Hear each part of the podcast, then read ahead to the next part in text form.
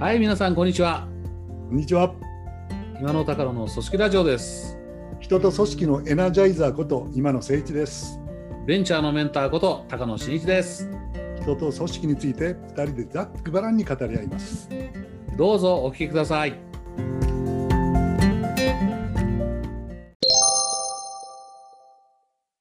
はい、こんにちは。こんにちは。今の高野です。今野高野の組織ラジオです。一週間のご無沙汰でした。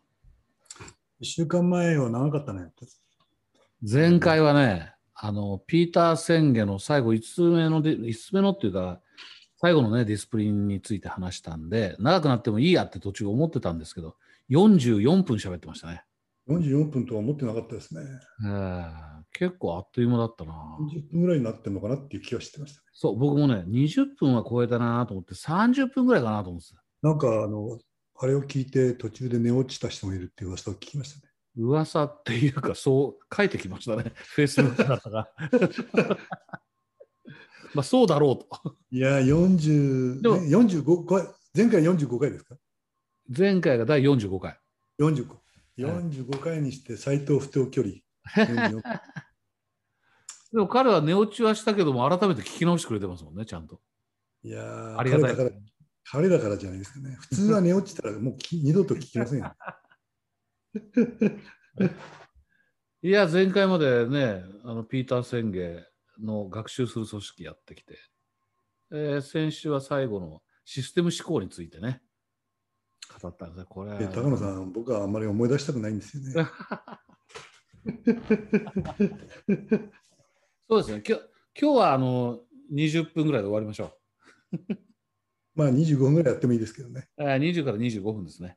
こでもあれですよもう50回が目前ですよ高野さんそう。今日が、え、今日が46回だよな。今日が46回ですね。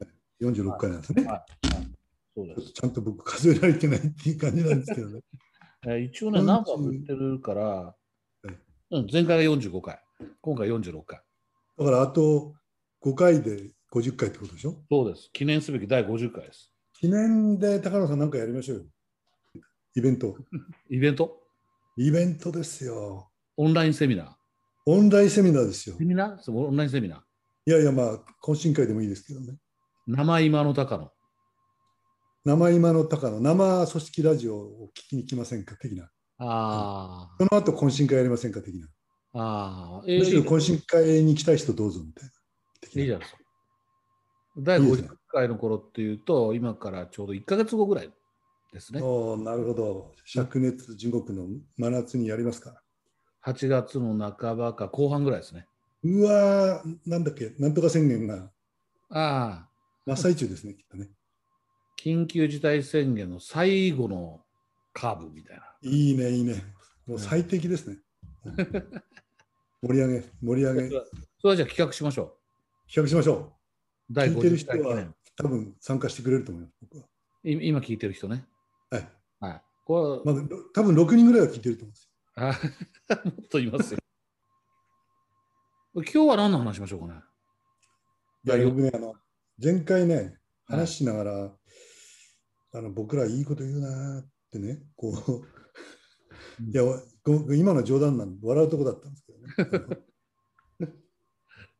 いや、でも、真面目な話が、話しながら思ったことがあるんですよ。えシステム思考の話をしながら、えうん。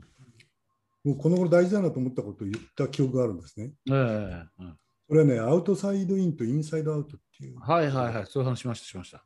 ね。うんうん。で、あれ、あの、まあ、そこだけなぞると、アウトサイドインっていうのは、そのうん会社、組織、うんマネジメント、うん個人って、こう、玉ねぎ剥くみたいにね、うん外外から順に言うとそいううそうそうそう、剥いていくと、中に社員っていう個人がいるわけじゃないですか。ええそのえうん。組織や仕組みや外側からこうん。う、うん、ハードから変えていこうみたいなのがアウトサイドインだとして、はいはいはい。いやまあそれもいいんだけどもそのそれをどう個人が受け止めるかとか、個人がどんな思いでどんな信念で働いてるのかみたいな、うんいうのをこう紐解いていってうん。そこにフォーカスしてそこを改善していかない限りうん。何やったって変わんないよねみたいな。うんうん。インサイドアウト、うん。うん、一人一人の二面性をこう排除したりとかね、うん。まあ本本音でこう過ごせるような会社にしようよみたいな、うんうん。インサイドアウトって大事だなと思ったんですよね。うん。うん。でもこれってその、なんていうかな、思いつきでインサイドアウトにしてみたり、うん。ここはこうリストラだからアウトサイドにしてみたりとかうん。いうね、うん。これ一貫性がないとね、うん。うん。やっぱこう社員に響かないっていうか、うん。そういう気がしてね、この間あの前回話しながら、まあ、そうなんだけど、それやっぱ一貫性を保持してですね、うん。インサイドアウト、なぜ社員だとか、こう尊重してとか。うん。うんいうことをやるんだったら、ずっとそうしないといけないよねみたいな。うんうんうんやっぱ組織や人事のことって、やっぱ一貫性が大事だなっていうのを話しながらね、ああちょっと硬い話だったかな、これ。硬い話？これ。いやいや、そんなことないですよ。あのそれをね、思いながら前回、前回今野さんがそう思ったときに、そっちの話しなくてよかった。やってたらこれ1時間以上になったなって思っただけ。だから今回に持ち越してくれてよかったな。まあ、うん。あのどっちがいいとか悪いとかっていうその議論を置いといて、うんうんうん、僕はあのキーワードはやっぱり一貫性かな。一貫性ね。というのを、あそうそう、だから高野さんから今日何話すっていう話で、うん、一貫性っていうテーマはいかがですか一貫性というテーマね。一貫性。何の一貫性？えっと、いろんなことに一貫性じゃないですか。まあ、組織ラジオなんで、うん。組織のポリシうんー、ポリシーとかね、組織のポリシーとかね。うん、人事ポリシスタイルとか。ー、考え方とか。ね。うん。でも逆に一貫性を失うときってどんなときなんでしょうね。非常時ですね、やっぱりね。非常時。うん、特に、まあ、コロナ禍の今なんか特にそうじゃないですかね。ああ。そうそうそうやり変えちゃう。ああ。うん。まあ、一貫性をこう貫き通せなくて、なんていうんですかね、悩んでる経営者も多いんじゃないですか。ああ。これまでね、作ってきた、作り上げてきたものがあるけど、この外部の環境、このコロナっていう外部の環境があって、それで事業を守るにはどうしたらいいかって考え、そうやっていくとちょっとこれまでと違うアプローチになった。なんなら業態転換せざるを得なかったりとねか、半分ぐらいやめてもらわざるを得なかったり、うん。だから特にやめてもらわざるを得ないみたいな時に、今まで社員を大事にしてきたのにみたいそなところのうそうそうそうそうそうです、思いの断絶的なものがね、ありますね。ありますね。ものすごい辛い。らそれは物理的にやめないとしても、うんやめてもらうとしても、そのうん一貫性、ポリシーを持ってうんうん丁寧にやってもらうとか、あそれはね、あると思いますね。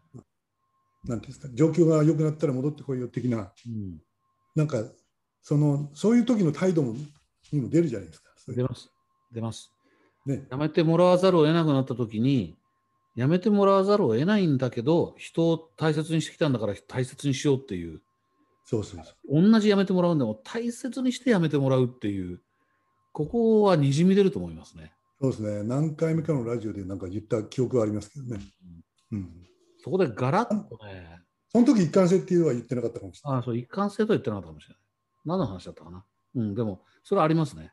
ありますね。だから、外圧、外部環境の変化から来る。要するにさっきの玉ねぎで言ったら、やっぱり、あれですね、きっと外側から変えざるを得ないっていうか、でも、玉ねぎの芯のところは実は変わってない。人変わってないんでね。そうなんですよ。うん。そこでそ、その個人の人から見たら、やっぱり一貫性がない感じですよね。ですね。うん一貫性がないことに非常に戸惑うし、場合によったら憤るっていうこともありますね。そうですね。えまああのえうん今回のコロナ禍でやむを得ず業態転換みたいなのあるけど、バブルの時なんかは、うんイケイケでこう業態転換していく。逆にね景気がいいとき、ああ、そうそう。うんあれなんか、この、ちょっと組織から、組織から離れるけど、ええ経営に一貫性なかったですね。ああ、そのバブルがもう絶頂を迎える頃に、その、どんどん広げていったりとか、むむやみな多角化まあ、むやみな高くか。後からそれで痛い目あったけどね、みんな。そうなんですよね。あでも、あれも確かに、そう確かに経営の一貫性もないけど、あれ、人や組織に絶対影響を与えてますよ。かなり与えてるんじゃないですか、かなり与えてますよ、あれ。与えてますね。うんそのうんうんガンガンなんていうんですか、多角化してですね、うんイケイケになった時に、うんそのそ一貫性を失ってるわけで、それに気がついてる社員がいたり、うんうんそれについていけてない社員が悶々として辞めてったりっていうのは、いくらでもあったでしょうね。例えばね、こう、それまでは、すごくこう真面目にコツコツコツコツと本業を磨いてきた、あるいは本業を大きくしてきたところが、本業を忘れて他に走るなんてことがあって、社内的にも本業をやってるのは古臭くて、新しいことやってる人が偉いみたいになっちゃう時期ってあったんじゃないですかね、いろんな会社でありました、ありました、ありました。これ一貫性ないですよ、やっぱり。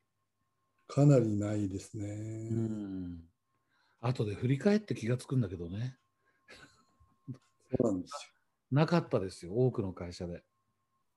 まあ、あの、なんていうんですかね、まあ、うん組織ラジオなんて経営そのものを広げていいかどうかあれだけど、僕はあの、それですぐ思い出すのは広田ですね。シュークリーム。シュークリームの。ああれがあの、うん、ね、当時うん工場バンバン作っちゃったえし、えええカフェも始めたり、レストラン始めたりですね。うんうんうんえ、何、シュークリーム屋さんがレストランやってるんですか？みたいな。ああったあった。うん一時調子良かったんですよ。うんうんですぐダメになりましたね。うんうんうんで、まあ、む昔高級品だったシュークリームをうん庶民のお菓子としてこう広めた老舗企業なわけじゃないですか。うんうんうんで、その多角化して経営破綻してるしてしまうわけですけども、ええ。あれ2000年ちょっと後だったんじゃないですかね。そんな、ああ、そうですかね。で、再建請負人としてこう引き受けたのが21レディのうん、広野美智子さんっていう人で、え僕一回だけお会いしたことあるんですけどね。え、ええ。非常にしっかりしたですね、うんポリシーを大事にしている経営者だったうんんですよ。うんうんうんで、まあ、これ、この話は長くてもあれなんで、短く言うとですね、うん。要は何したかっていうと、うん。原点回帰、それから創業の精神を取り戻せっていうことでした。ああ。シュークリームに戻れっていう号令かけたんですうんね。うんうん。うん、あれはまあ、いや、一言言ってしまうと、まあ当たり前かもしれないけども、うんうんうん。うん。それはやっぱりでやるの難しいことですよそうです。ね。うん、やっぱりね、あのバブル崩壊後生き残った企業は、本業回帰して、もう本当創業の精神に戻った企業が多い気がしますね、僕がいたところ。に。ええ。だからまあ、たらればで言っててもあれかもしれないけど、うんその時に一貫性っていうことがね、うん。創業の精神だったり、何が一番大事なのかとか、うん。変えちゃいけないものと変えていいものってそのよく言うことだけども、うんうん。そういうことがね、考えられれば、うんうんまあ、たらればですからね。うん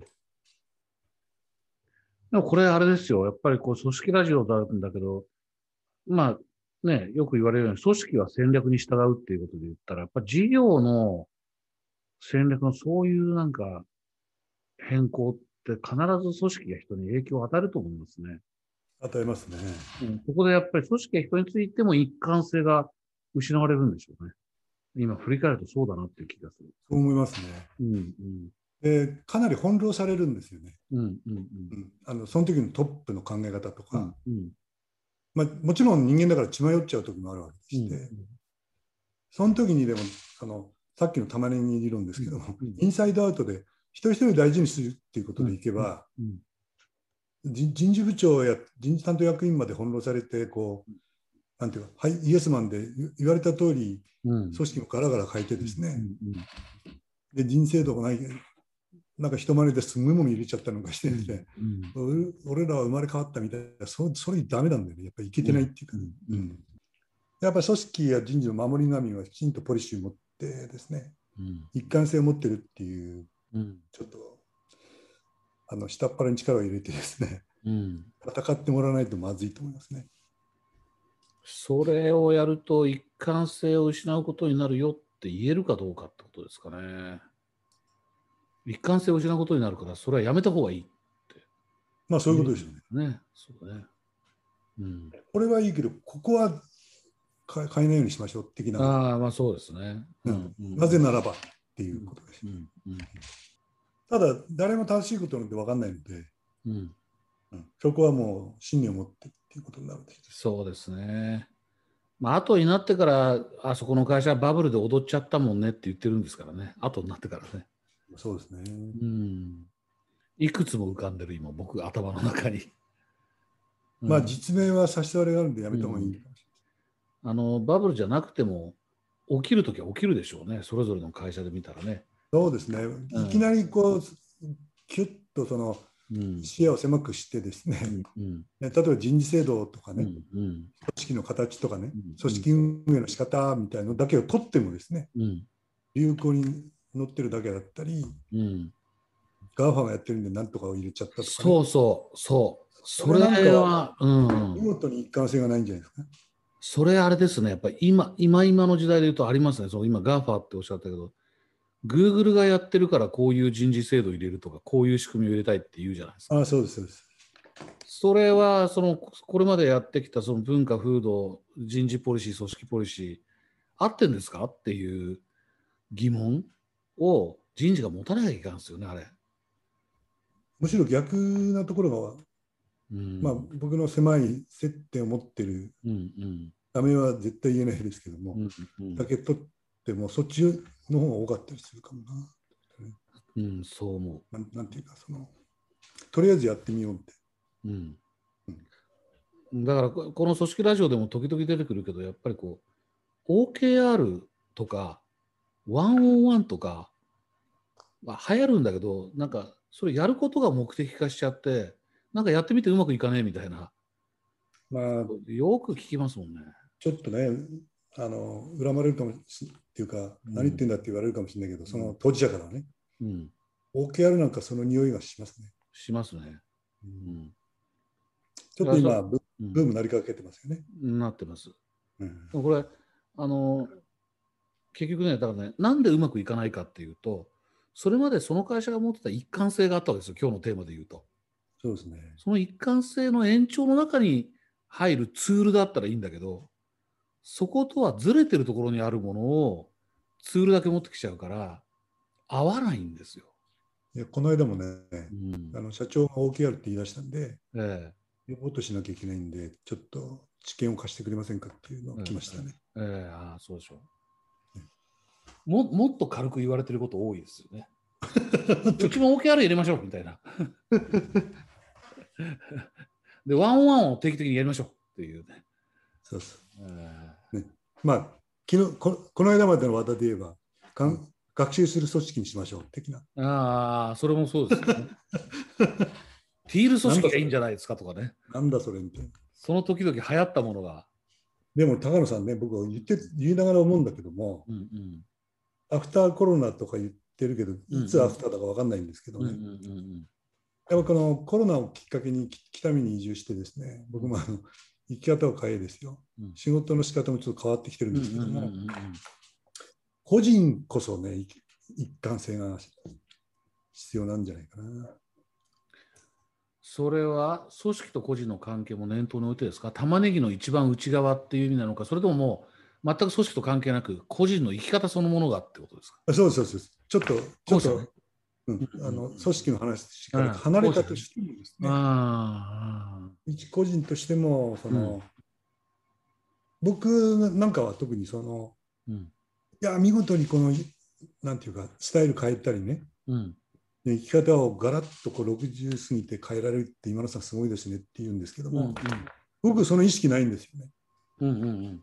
今までの生き方をさらに貫いてるだけっていうふうに自分は思っていて、たあ今野さんが大切にしてることは変わってないからね。そうです、そうです、そうです。それが一貫性なんだと。僕はあの、うん。まあ、妻のね、うんうん義理の父を大事にしようっていうのがうんうん。コアだったわけですけうんども、うんそれでぎまあ、たまたま義理の父ですが、うん。目の前の人を大事にしようっていうのが、まあ、生き方ポリシー。うん。だとしたら、まあ、それをこう追求していくとそうなるよね的な、うん。うん、まあちょっと自分の話をしちゃうといい格好してるみたいになっちゃうんですけどもやっぱ個人の生き方にもこれからもっとこの核が必要だし一貫性が必要あになる僕は思いまそうですね。結構現代はみんなそれを探してるのかもしれないですけどね。おっとなんか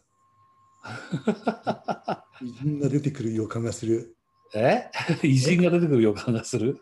ですよ、そろそろ高野さん。うん実は頭に浮かんでる人はいるんですけどね。吉田松陰じゃなくて、え？え？え違うね。吉田松陰。吉田松陰、この間出た。今頭に浮かんでるのは、マザー・テレサですね。そう、何それ？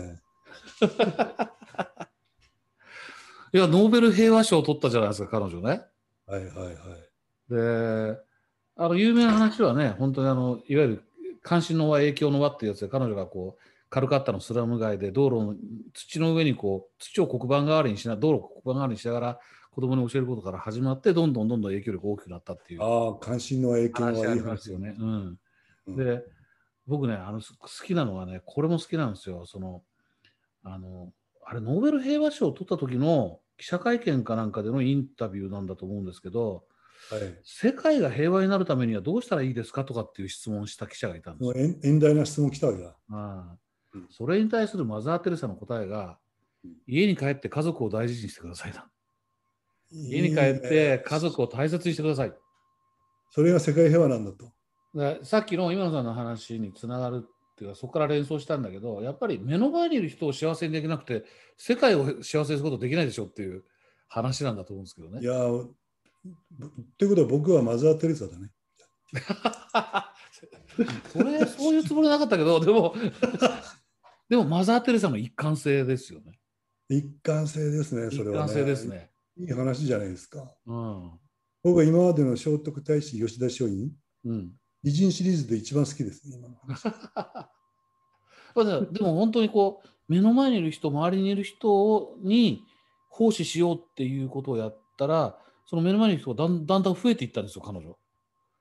でノーベル平和賞まで行くわけですよね。そうですこう一ね。貫してる。いや、素晴らしいんじゃないですかね。うんうん、まあ、さっきの文脈的には僕もその日本の医者でも多くの会社をこう活性化しようとかね、でやってきたけど、うん。それも大事だけど、目の前の人を活性化させられなかったら、まあ、うん。その、うん、10万人の会社がどうだって言ってる場合じゃないっていう、うん。そんな気もしますね。あー確かにだから僕もその今ねメインはもうベンチャー中心でやっててそれは自分の過去の経験っていうのがベンチャーの人たちの役に立つだろうと思ってやってるわけですけどその根幹のところに実はあるのはやっぱりねこうなんちゅうかな高野さんと出会えてよかったって言ってもらえるような働き方したいって思ってて、何それ。かっこいいよすぎんじゃない？ちょっと。うん、でもそそその延長の中にあ僕と出会ってよかったっていうのはあの僕の経験から経験が生きるのはやっぱこうベンチャーの人たちが困った時にあこういう経験があるっていうのを上手に提供してあげられたら出会えてよかったって言ってもらえるかなと思うから。いやあでもなんかうんマザー・テレサからベンチャーを支援する理由、うん、まとめになってませんか？ここっちをまとめにするんですかね。いや、だってそのつもりで言ってたでしょ、今だって。えー、いやそんなつもり、まあ、あんまりまとめのつもりで言ってなかったです今。それであのまとめお願いします。そう来る？きますね。いやー今日はね、でも、アウトサイドイン、インサイドアウトっていうね、前回出た言葉から始まったわけですけど。